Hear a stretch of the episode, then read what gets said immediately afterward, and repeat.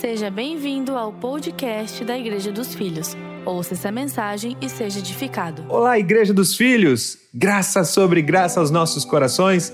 Aqui é o pastor Tiago falando.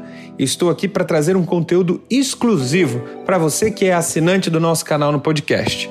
O assunto hoje é anjos e demônios. Eu vou apresentar, na verdade, um panorama, uma introdução bíblica a este assunto, apresentando alguns versículos e trazendo uma base introdutória sobre esse tema, que é um tema tão relevante, é um tema real, existe. Embora os anjos, os demônios sejam seres invisíveis, a gente não consegue percebê-los ao senso natural, mas nós sabemos que eles existem.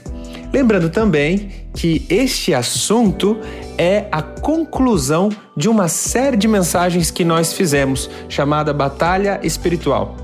Então, se você está ouvindo apenas esse podcast de forma isolada, talvez você não vá compreender todo o contexto do assunto. Mas se você estava acompanhando conosco toda a série de mensagens, vai fazer muito, muito sentido isso para você. Eu recomendo que você ouça todas as mensagens, certamente vai edificar a sua vida.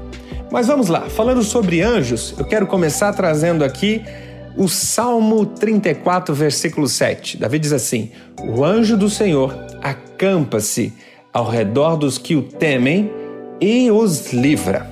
Novo Testamento, livro de Hebreus, primeiro capítulo, no versículo 14, diz assim: Os anjos não são todos eles espíritos ministradores enviados para servir aqueles que hão de herdar a salvação? Perceba bem a função aqui explícita no livro de Hebreus, dizendo que os anjos são enviados para servir. Ou seja, eles são ministros de Deus. Na realidade, a palavra anjo significa mensageiro, e eles estão aqui para servir a quem? Aqueles que hão de herdar a salvação. Nós, os filhos de Deus, eu e você. Eu quero começar aqui trazendo a você uma informação que para mim foi uma informação bastante útil, bastante relevante. Existem pelo menos 104 aparições de anjos aos homens. Repare bem nesse número: 104 vezes a Bíblia registra que um anjo apareceu a um homem ou a uma mulher ah, enfim, apareceu a um líder de Israel e já começa lá no livro de Gênesis, né? Quando ele aparece para Abraão, ele, pra, ele aparece para Agar, depois ele também aparece para Ló, aquela história toda de Sodoma e Gomorra. Então nós temos pelo menos 32 personagens bíblicos, 32, que tiveram um contato com um anjo, um contato pessoal com um anjo. Eles conversaram ou receberam algo do anjo, receberam uma mensagem, alguns até mesmo ofereceram é, jantar, uma refeição. Agora perceba o seguinte: dessas 104 aparições, e aqui está o meu destaque, apenas, olha só isso, apenas quatro vezes de 104, apenas quatro vezes, esses anjos aparecem com espada. Olha só que interessante. Eu estou te dizendo isso porque é, existe um pensamento comum de que anjo ele tá aí para batalhar, ele fica batalhando contra os demônios, lutando sem parar.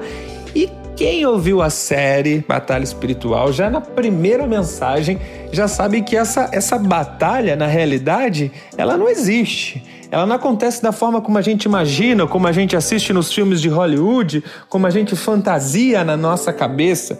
E é tão interessante isso porque de 104 aparições bíblicas de anjo, apenas quatro vezes eles aparecem com espada.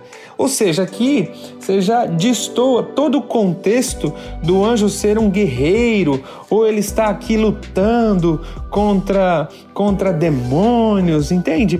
É, anjo Grava isso no seu coração. A palavra anjo significa mensageiro. Agora, como mensageiro, como um espírito ministrador, como diz o autor dos Hebreus, eles estão aqui a serviço de Deus. A serviço de Deus para ministrar as nossas vidas, os filhos de Deus, aqueles que hão de herdar a salvação. Então você tem em todas essas 104 aparições vários motivos não apenas um, não apenas entregar um recado, mas você vê os anjos é, é, cumprindo missões dadas por Deus. É interessante aqui a gente falar desse ser espiritual que é anjo. Você sabe que ele não é único, né? Existem diversos seres espirituais que a Bíblia descreve. Eu vou, eu vou descrever alguns aqui para vocês. A Bíblia fala de serafins, Isaías capítulo 6, tá lá os serafins que o profeta Isaías viu. A Bíblia fala de querubins, que é um outro ser espiritual. Então tem várias menções de querubins. A Bíblia fala também de criaturas vivas espirituais. Apocalipse fala dessas criaturas, ou Zoá, que é uma palavra atribuída a essas criaturas. A Bíblia também cita alguns animais espirituais. Tanto que nós mencionamos na última mensagem de batalha espiritual aqueles cavalos que o servo de Eliseu viu. Quando Eliseu orou Deus disse assim: Senhor, abre os olhos espirituais desse menino, desse rapaz. Então ele viu as colinas cheias de cavalos. Eu sei que na crença popular a maioria das pessoas imaginavam que ali eram anjos, mas eram seres espirituais com forma de, de, de um cavalo, com forma, cor, provavelmente tamanho. E, e o servo de Eliseu também viu carros, olha só, carros. Como um ser espiritual, esses carros estavam em volta de Eliseu como símbolo de proteção. Mas vamos lá, a Bíblia também fala de arcanjos, tá? Então, arcanjos, você tem um, um, famoso arcanjo chamado Miguel, a Bíblia menciona em Daniel, em Tessalonicenses, em Judas, em Apocalipse, fala de Miguel. Miguel é um arcanjo que geralmente ele aparece com a espada na mão. Então, arcanjo já é um personagem de guerra, digamos assim. Inclusive, inclusive, lá no texto de Daniel, Miguel ele vem e ele guerreia ali com um dos principados, o príncipe da Pérsia para que a mensagem chegasse, a resposta da oração de Daniel chegasse até ele. Perceba e, e, e o quão foi relevante isso para a história, para a história bíblica, né? A revelação que Daniel teve sobre o Apocalipse. Então ali de fato houve uma luta sim de Miguel com o príncipe da Pérsia. Obviamente que aqueles que, que estão ao lado de Deus, no caso o arcanjo Miguel, saiu vencedor nessa batalha. Também tem os anjos comuns, os mensageiros e, e e, lembre-se de uma coisa: quando a gente fala em demônios, nós estamos falando de anjos, ok? Anjos caídos. E existem várias classes de demônios, mas demônio também já foi um anjo. Você deve saber bem disso. Agora, existem diversas categorias. Efésios, no capítulo 6, é, no versículo 12, Paulo diz assim que a nossa luta, né? Ela não é contra a carne nem o sangue.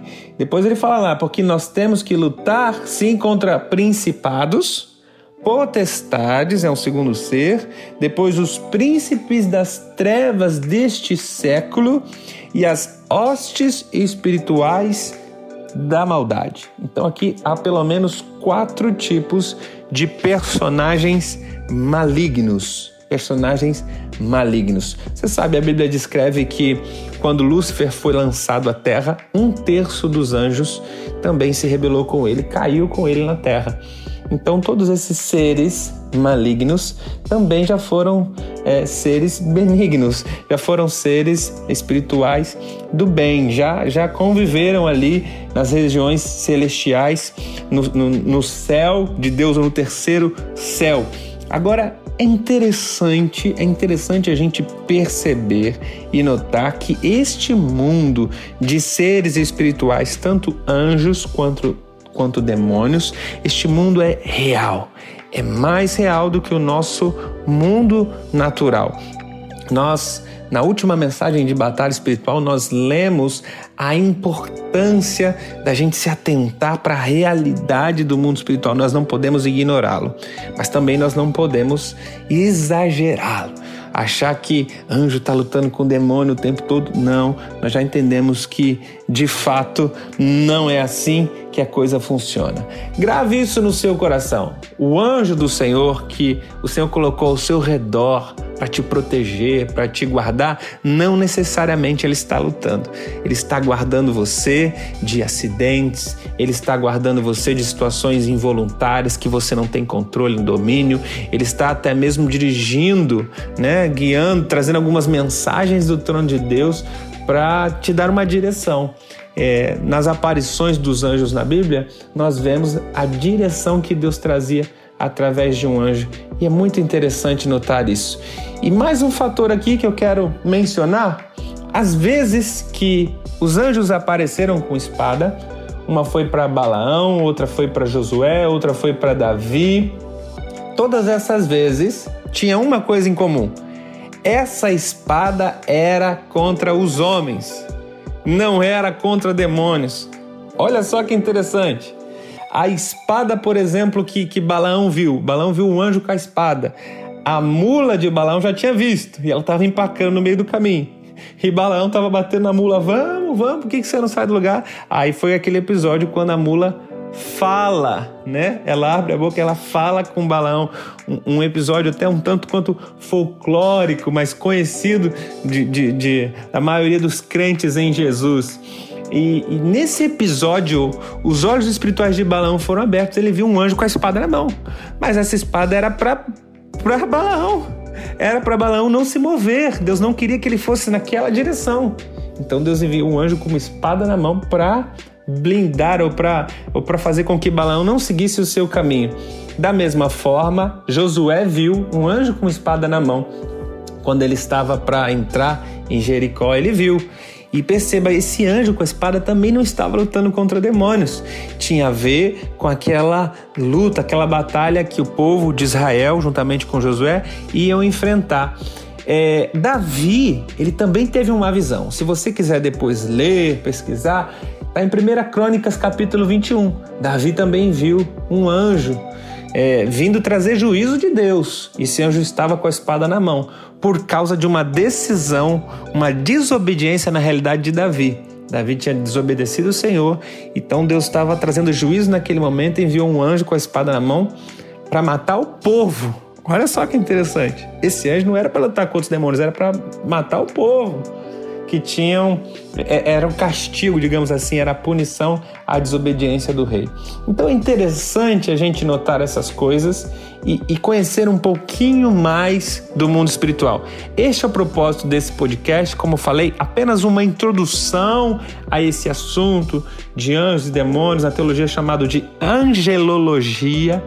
Então, é, se você quiser se aprofundar mais, acho interessante, você pesquisa por esse termo. E para encerrar o nosso podcast, eu quero finalizar aqui com um texto de 2 Coríntios, no capítulo 10, versículo 4, que diz assim: Porque as armas da nossa milícia não são carnais, mas sim poderosas em Deus para destruição de fortalezas Repare só, essa palavra fortaleza aqui no grego, ela significa defesa forte, muros fortes, é como se fosse uma fortaleza militar. É uma palavra usada no sentido figurado, porque é, Paulo está escrevendo aqui aos Coríntios sobre essa, essa milícia, a luta, a luta do Filho de Deus, que não é carnal, mas as nossas armas elas são para destruir esses sofismas. O que é um sofisma? É um pensamento errado, é uma crença limitada acerca de determinado assunto. Aí no versículo 5 ele completa: destruímos argumentos, olha só, repare bem, Paulo dizendo, 2 Coríntios 10, 5, destruímos argumentos e toda pretensão que se levanta contra o conhecimento de Deus e levamos cativo todo pensamento para torná-lo obediente a Cristo. Aleluia! Perceba que as armas da nossa milícia são para destruição de fortalezas, e eu falei com você de sofismas. Então Paulo completa no versículo seguinte: destruindo argumentos Olha só, destruindo argumentos, isso seja informações que levam você a crer errado.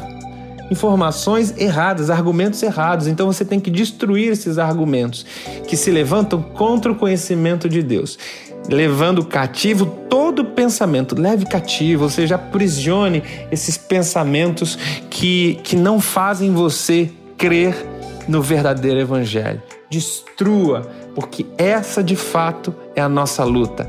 Essa de fato são as armas da nossa milícia, como afirma Paulo, a nossa guerra. A nossa guerra é resistir ao diabo na posição de vencedor que Cristo Jesus nos colocou. E esse trabalho é por meio da fé. O nosso Deus, ele quer que você creia corretamente naquilo que Cristo Jesus fez na cruz do Calvário por você. Partir do momento que você crê corretamente, você vai experimentar uma vida mais que vitoriosa em Cristo Jesus. Que o amor de Deus e a graça do nosso Senhor Jesus seja sobre o seu coração e que essa palavra edifique sua vida. Se assim o fez, eu recomendo que você compartilhe com seu grupo de amigos, com a sua família. Certamente essa mensagem vai edificar muitas e muitas vidas. Que Deus continue te abençoando. Lembre-se, você é filho amado de Deus, totalmente abençoado pelo Papai. Fique ligado conosco em breve teremos mais conteúdos para abençoar a sua vida.